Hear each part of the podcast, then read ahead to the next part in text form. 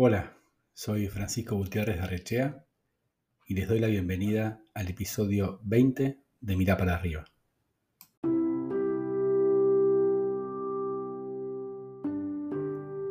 Esta tarde vamos a conversar con Daniel Reigel, alguien que según sus propias palabras lleva la hospitalidad corriendo por sus venas. Con solo 42 años de trabajo continuo en la industria, se plantea como objetivo seguir creciendo en la actividad hotelera, desarrollar aún más técnicas de administración y gerenciamiento. Quiere aplicar su experiencia en la operación, los servicios y la excelencia en la calidad de atención al huésped. Una prueba de superación, de humildad y de liderazgo. Daniel, desde el año 1980, desarrolla funciones operativas y directivas en cadenas de renombre internacional, como Kempinski, Caesar Park, Meliá, y en los últimos 20 años ha sido pieza clave en el desarrollo de Howard Johnson en la Argentina, al principio desde la dirección de operaciones y luego como director de desarrollos. Comenzó su trabajo con dos hoteles abiertos y hoy el grupo Howard Johnson maneja más de 43 unidades bajo las marcas Howard Johnson y Daisin a lo largo y a lo ancho de la República Argentina. Daniel Reigel, para mí un verdadero todoterreno de la hospitalidad.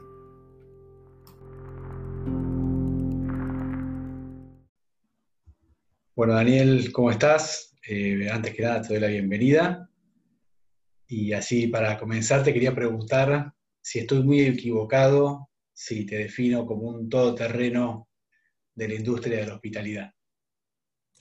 Buenas tardes, gracias por la invitación, Francisco. Ah, me alegra poder compartir esta charla con vos y me causó mucha gracia ese todoterreno, que en el fondo es así. O sea, eh, tuve otro sobrenombre que era la locomotora Reigel, porque cuando empezaba a caminar no paraba justamente en la operación, así que acepto la definición. Bueno, buenísimo. Sí, es interesante esta industria que, tradicionalmente se constituía y se definía básicamente por la gente de operaciones, claramente una industria de servicios, y después en la medida que empezaron a aparecer las cadenas y se empezaron a consolidar grupos empresarios detrás de la, de la propuesta de valor, se fue, bueno, incorporando otras habilidades y otras profesionales a la industria. Y bueno, en tu caso, por ahí está bueno que nos cuentes cómo, empezaste eh, tu camino profesional, que entiendo que estuvo más del lado operativo. Y, bueno, y después fuiste alejándote un poquito del cliente directo para relacionarte con otro cliente muy importante de esta industria que es el inversor. Ah, Tal cual como vos dijiste, netamente mi background original era operación. Yo vengo de familia de la industria gastronómica. Mi abuelo era chef en Hungría y administraba hoteles vacacionales en el lago Balaton. Con lo cual, por mis venas y mi sangre corrió siempre la industria de la hospitalidad. Y ah, a los 15 años, ah, el novio de mi hermana mayor ah, justamente comentó que se iba a Suiza a estudiar hotelería y ahí todavía mm, la parte, digamos, de sangre se, se, hizo un mix con la realidad de este muchacho, empecé a, ver libros, mi padre en el año 72 instaló grupos electrógenos en Sheraton y a través del gerente de mantenimiento me presentaron con una persona que me habló de hotelería, esa persona sigue siendo mi mentor en cierta eh, forma, que es Pablo Donofrio, un referente histórico de toda la vida hotelera y me he seguido cruzando con él. Y realmente nunca me he arrepentido de, la elección de trabajar en la industria de hospitalidad. Y sí, en la operación fueron 20 años desde mi primera posición como maletero nocturno en el Buenos Aires Bauen Hotel año 78 hasta gerente general del Meliá y en el año 2000 me tentaron con esta posición corporativa cuando en el desarrollo de HJ Argentina, con, e, en ese momento con la marca Howard Johnson solamente.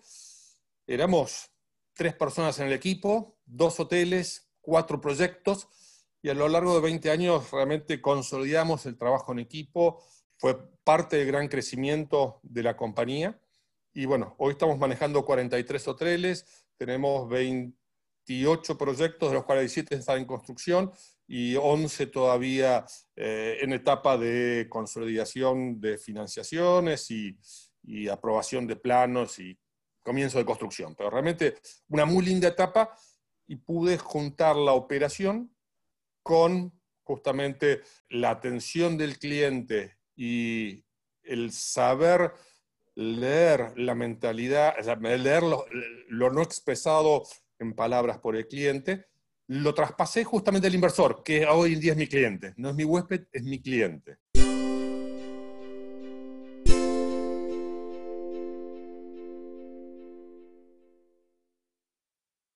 Entiendo que Howard Johnson hoy es, eh, a nivel de hoteles, el grupo número uno en Argentina, ¿correcto? Correcto. En cantidad sí. Eh, y hablo de cantidad de, de, ubicaciones, porque nosotros tenemos hoteles en general promedio de 60 habitaciones, con lo cual claro. no somos la cadena que tenga más habitaciones, sí más puntos. Nosotros, uh, o sea, hace cinco años atrás, Uh, Alberto Lamonte negoció con el grupo Wyndham Hotel Group, que es la dueña de la marca Howard Johnson, por una segunda marca y estamos hace cinco años también con la marca Deisen. Porque notamos justamente que cuando desarrollamos, yo empecé en el año 2000 con este, con este proyecto, pensando en hoteles de ruta y hoteles simples. Y el mercado nos fue llevando a hoteles con más servicios, sobre todo para los fines de semana. Y terminamos con un producto, no te diría ni cinco estrellas ni nada por el estilo, pero sí en el interior somos los mejores hoteles en cada uno de los destinos que estamos y nos quedó otra vez mal parado justamente la cantidad de destinos que necesitan hoteles más simples. Entonces Exacto. se asumió el desarrollo de la marca Dicen para justamente poder cubrir ese nicho de hoteles de ruta, hoteles más simples, que necesita un, digamos, que el cliente está buscando, porque necesita un buen servicio, una buena cama, una buena ducha. Bueno, eso ha sido muy oportuno y seguramente no considerando la pandemia, pero me imagino que todos los hoteles que están sobre las rutas o que apuntan a estar sobre las rutas tienen un muy buen pronóstico en base a eh, cambio de, de cultura del viajero y sobre todo los medios de transporte. Estamos completamente de acuerdo uh, y durante esta etapa de pandemia tuvimos inclusive que abrir algunos hoteles que estaban en zonas uh, agroindustria que nunca paró en ningún momento, y claro. los intendentes se encontraron con problemas que de repente venían los, o sea, todo lo que son proveedores de la agroindustria, tanto partes cereales como pesticidas y demás, y llegaron a la ciudad y no tenían a dónde alojarse y terminaron en casa de familia, con lo cual era más complicado. Y nosotros tenemos hoteles ya hace dos meses abiertos en el interior, Neuquén, uh, Trenquelauquen, uh, Pergamino, para poder satisfacer esa necesidad, porque Argentina no paró y sabemos que en el futuro los destinos del interior van a estar, digamos, sobre todo los que están sobre espacios verdes, muy bien ubicados con las rutas y demás, van a tener negocio de cercanía como está pasando en otras partes, tanto en China como en Europa. Si, si tuviéramos que tomar esas tres habilidades, ¿cómo las ordenarías dentro de tu eh, set para enfrentarte a un, a un inversor potencial? ¿Dónde crees que estás más fuerte? Cuando yo empecé a trabajar era el director de operaciones, no de desarrollo. Poco a poco la organización fue creciendo y yo encontré una beta justamente de seducción, comercialización y de innovación, o mejor dicho, de aprender toda la parte financiera. Entonces pude balancear y balanceo hoy en día, hablando claramente desde la operación, no soy un teórico, ¿sí? aprendí la parte financiera y como gerente general era responsable también de, del área comercial, con lo cual esa beta de vendedor me salió y bueno, puedo seducir a nuestros clientes, a nuestros inversores, pero desde la parte real, o sea, eh, acá hay una realidad. Nosotros, básicamente, cuando se firma el contrato, se firma un contrato por 20 años, con lo cual, de 20 años la relación está en el día a día y si yo hoy le vendo pajaritos de color, mañana tengo que producir pajaritos de color. No soy mago para hacerlo. Entonces, Igual. prefiero desde la operación hablar con la realidad acompañarlos, presentirlos, y en este crecimiento profesional fui aprendiendo a leer a cada inversor para ver por qué se mete en este negocio y qué es lo que busca la inversión. Entonces pude aprender a leer justamente las necesidades de cada uno los clientes y tratar de ofrecerle el mejor negocio posible. Esa seducción creo que nos ha ido bastante bien porque hemos logrado justamente, eh, como vos mencionaste, llegar a tener la cadena más grande en cantidad de propiedades aquí en la región. Y, en ese sentido, me, gustó mucho eso que dijiste de, bueno, en función de las expectativas del inversor, bueno, cuál es el hotel que uno tiene para ofrecerle. Y, te ha tocado la, situación en la cual has tenido que decir, mira, eh, tus expectativas o lo que vos estás esperando del hotel, quizás no lo vas a encontrar con nosotros y, te has retirado a tiempo de alguna manera para no embarcarte en estos pajaritos de colores que, en este caso no vendías, pero que te los estaban pidiendo, por ejemplo. Eh, como muchas veces nosotros decimos en el directorio de la empresa, eh, que no somos eficientes porque a lo largo de 20 años hemos tenido, no sé, 2.000 reuniones, ponele como mínimo. Y si concretamos 40 hoteles, es porque no hemos sabido seducir o dijimos muchos no. Sinceramente, cuando no vemos el negocio, no nos interesa tener un negocio que mañana va a ser un dolor de cabeza. O sea, es preferible decir un no a tiempo y el no tiene que ver porque o no funciona el, el, negocio o no funciona la ubicación o la persona, el inversor, es una, es una complicación en sí mismo. Entonces, como realmente nos interesa gozar de la vida, hacer negocios y tener una buena relación con los inversores, preferimos decir no a tiempo, que realmente hemos dicho muchos no, y no de repente tomar un riesgo de mañana tener un dolor de cabeza grande.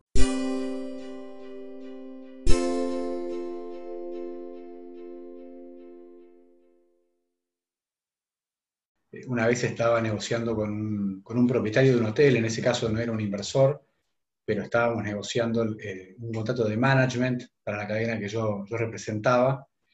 Y, en un momento, cuando ya se habían acabado, digamos, todo el despliegue de la parte económica, técnica o los atributos de la marca, yo le dije, mira, eh, este negocio tarde o temprano va a llover. Así que cuando vos elijas el operador, tenés que pensar a qué tipo querés tener al lado tuyo debajo del paraguas, ¿no? Que es una, sensación ahí de, protección, proximidad y casi complicidad. Es muy apropiado porque a la realidad, eh, tanto en el contrato de franquicia como en el de management, nosotros justamente tenemos las dos posibilidades. La persona quiere operar su hotel, le damos franquicia y básicamente los servicios que damos es mucho más allá de la franquicia, o sea, lo acompañamos realmente a gente que no es de la hotelería y por supuesto también damos el servicio de management para los, ah, inversores que no tienen tiempo o no les interesa dedicar ah, a la operación de hotel, explotarlo. Y realmente el paraguas es lo que nos cubre a los dos, ¿sí? ante todas las adversidades y también ante el sol, no solamente ante la lluvia, cuando hay de repente demasiado negocio posible, cómo nos protegemos también, cómo se invierte el dinero, el excedente y demás. Pero sí, es una buena definición y por supuesto uno tiene que saber quién va a ser su mejor paraguas, si uno pequeño, uno más grande, uno de golf o uno rojo. Eh, es buena la definición. Viste, bueno, ya, ya lo fuiste diciendo, que esta parte más de, de seducción, de saber decir que no a tiempo, etcétera, hay mucha parte del análisis de una oportunidad que de alguna manera, dicho muy simple, podríamos decir que se ha profesionalizado, ¿no es cierto? Con alguna especie de, matriz de, valor, de checklist. Ya cada uno de los operadores ha ido desarrollando sus herramientas para, cometer pocos errores y para evitar inducir, cometer errores a, terceros. Pero siempre al final, en la, en la última milla, en el último tramo, está la empatía personal, ¿no? Esto que vos decías, que a veces el deal breaker no tenía que ver con el negocio, sino por ahí con la persona con la que estabas eh, tratando. Esta, especie de complicidad que se establece entre el inversor y, la marca, o en este caso sus representantes, como puede ser vos, esta especie como de garantía informal que uno extiende cuando va a cerrar un negocio. Eh, ¿Es algo que te hace sentir cómodo, que te juega a favor, o eventualmente pensar en que estás de algún modo empeñando tu palabra por 20 años te, genera algún grado de, incomodidad. No me ha generado nunca realmente incomodidad. La, empatía como operador hotelero siempre la he tenido con respecto a mi, a mi huésped. Eh, hoy mi cliente sigue siendo lo mismo. Y como hemos tratado siempre de ser muy realistas ¿sí? y no excedernos en, en lo del negocio, hemos logrado justamente ese, ese sano equilibrio y básicamente yo soy una de las personas que más tiene relación con todos los propietarios eh, e inversores eh, de la cadena. Y no te digo que hay una familiaridad, pero después de hoteles que tienen ya casi 20 o más de 20 años con nosotros y siguen estando en las visitas anuales de inspección y demás de calidad que yo directamente dirijo, logro tener esa empatía con el cliente todavía, con el inversor, de trabajar con él y demás, y no me ha causado hasta ahora realmente eh, dolores de cabeza. Sí, hablo de la realidad de lo que es la operación hotelera. Si le encanta y entiende que nuestro negocio es 7 por 24 por 365 y él está dispuesto a eso, vamos bien. Si él no está dispuesto a eso, siempre he dicho, enfrente tenés un banco que trabaja de 9 a 18 de lunes a viernes. Por ahí te interesa más ese negocio que la inversión hotelera.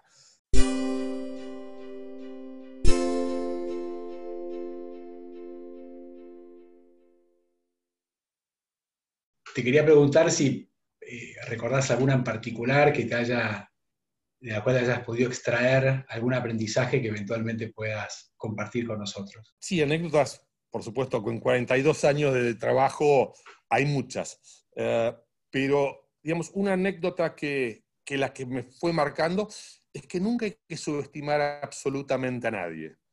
creo que era miércoles o jueves, año 1995, Caesar Park, ocho y media de la noche, presentan dos señoras, me llaman del, front, que había dos señoras que pedían hablar por el gerente a cargo. Me presento con ellas, se identifican, eran dos policías, señoras policías, de Los Ángeles.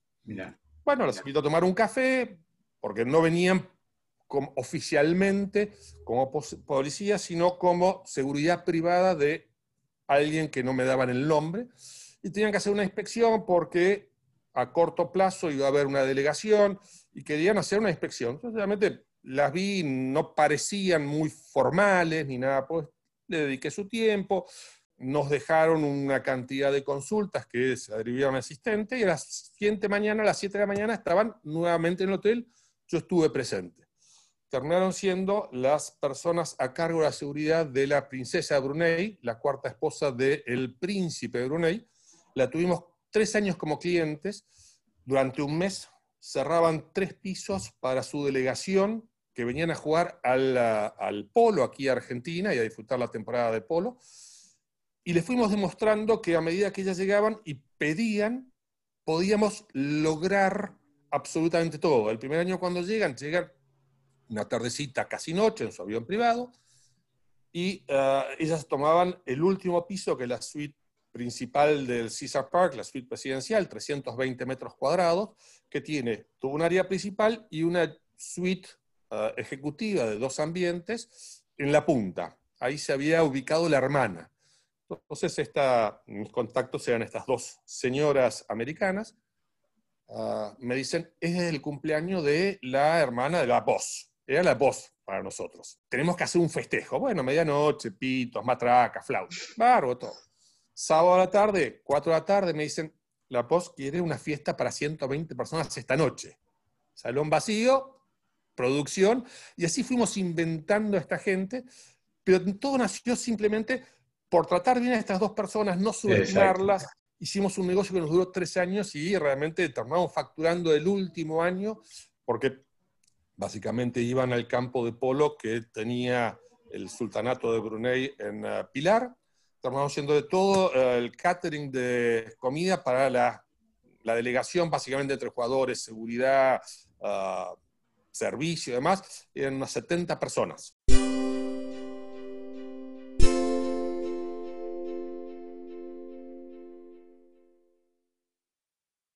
Bueno, ahí conecto esto que me estás diciendo que me parece interesantísimo con lo que habías dicho antes de este negocio 7 por 24 por 365, ¿no?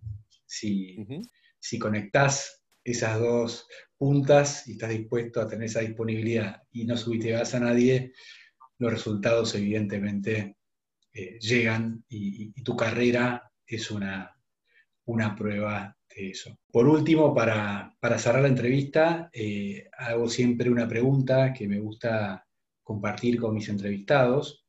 Vos viste que este podcast se llama Mirá para arriba. Trato de transmitir con esta, con esta palabra esa mirada que en donde buscamos inspiración o alguien que de alguna manera recorrió un camino que a otros les puede interesar recorrer, como es tu caso, con una trayectoria increíble. Y, bueno, así como muchos te vemos a vos como un referente, eh, seguramente vos también, si yo te digo mira para arriba, eh, te encontrarás con alguien que en algún momento ah, os seguirá, como bien decías antes, eh, iluminando ese camino. Te voy a mencionar dos partes. Una, la sentimental, a, a mis padres y mi abuelo hotelero, porque son básicamente los que no solamente me dieron en la sangre el, el gozar a tener un huésped, a nuestro, ser anfitriones entre nuestros huéspedes, pero profesionalmente tuve varios jefes, muchos jefes. En 42 años he cambiado varias veces de trabajo. Yo tuve un jefe realmente que me exigió siempre el 110%, me hizo demostrar toda la valía que puedo, confío en mí mucho más que otros jefes y me hizo realmente crecer.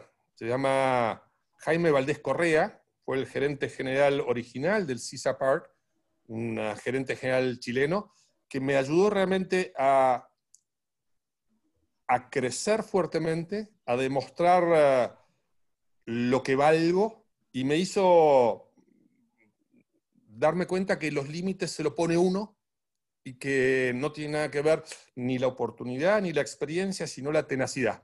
Y realmente, eh, diariamente, en muchos casos, todavía arriba de mi escritorio tengo una frase que él me mandó cuando yo salí de Cisa Park para entrar en Meliá como gerente general, ya siendo Executive Assistant Manager, me mandó a hacer un cuadrito que, traducido al español, decía, si quieres saber cómo corre tu negocio, siéntate en el lobby, escucha a tu cliente, él te lo va a decir. Y me enseñó a ser un líder realmente eh, positivo y a partir de ahí se ayudó, me ayudó a cambiar mucho mi estilo de liderazgo y orgullosamente puedo decir hoy que gente que estuvo conmigo en el Park eh, hoy en día están a cargo de eh, toda la parte de operaciones de Sudamérica de Marriott Starwood, gente en Wyndham que va a ser mi jefe de repente y fueron, yo fui jefe en otros momentos, el, director ejecutivo de la Asociación de Hoteles de Turismo de Argentina,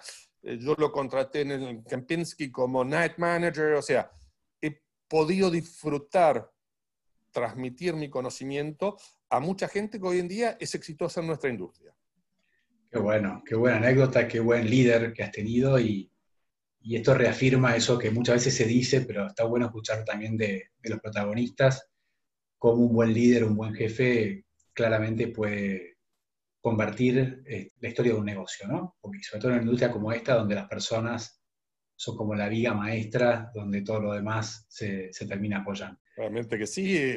Uh, está la parte linda de esta industria, que es justamente que cada cliente tiene una necesidad distinta, con lo cual no es un trabajo aburrido, no es un trabajo monotemático, sino que estamos constantemente haciendo, ah, en un momento me hicieron una entrevista y me pidieron que defina nuestra industria, y yo en cierta forma lo definí como que somos magos, porque cubrimos la fantasía de cada uno de los clientes, o sea, en una noche puedo tener una fiesta de casamiento, eh, gente que viene a comer al restaurante, y cada uno tiene una necesidad distinta. Desde un huésped que a descansar, el otro con su eh, fiesta de casamiento que es de por toda la vida, y otro que viene a disfrutar un vino y a comer una rica comida.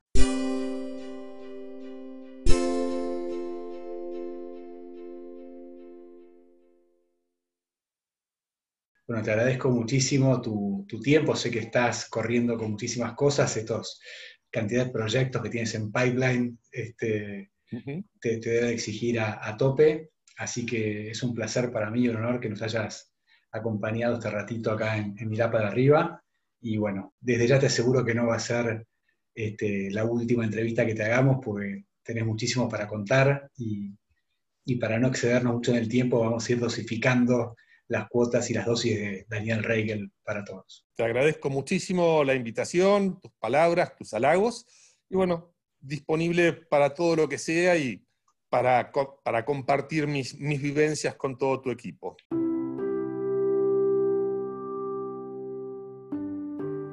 No me equivoqué cuando definí a Daniel Reigel como un todoterreno de la hospitalidad.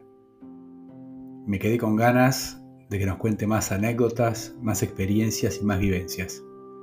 Así que asumo el compromiso personal de volver a invitarlo pronto y seguir recorriendo tantos años de tanta experiencia. Muchas gracias y nos encontramos la semana que viene.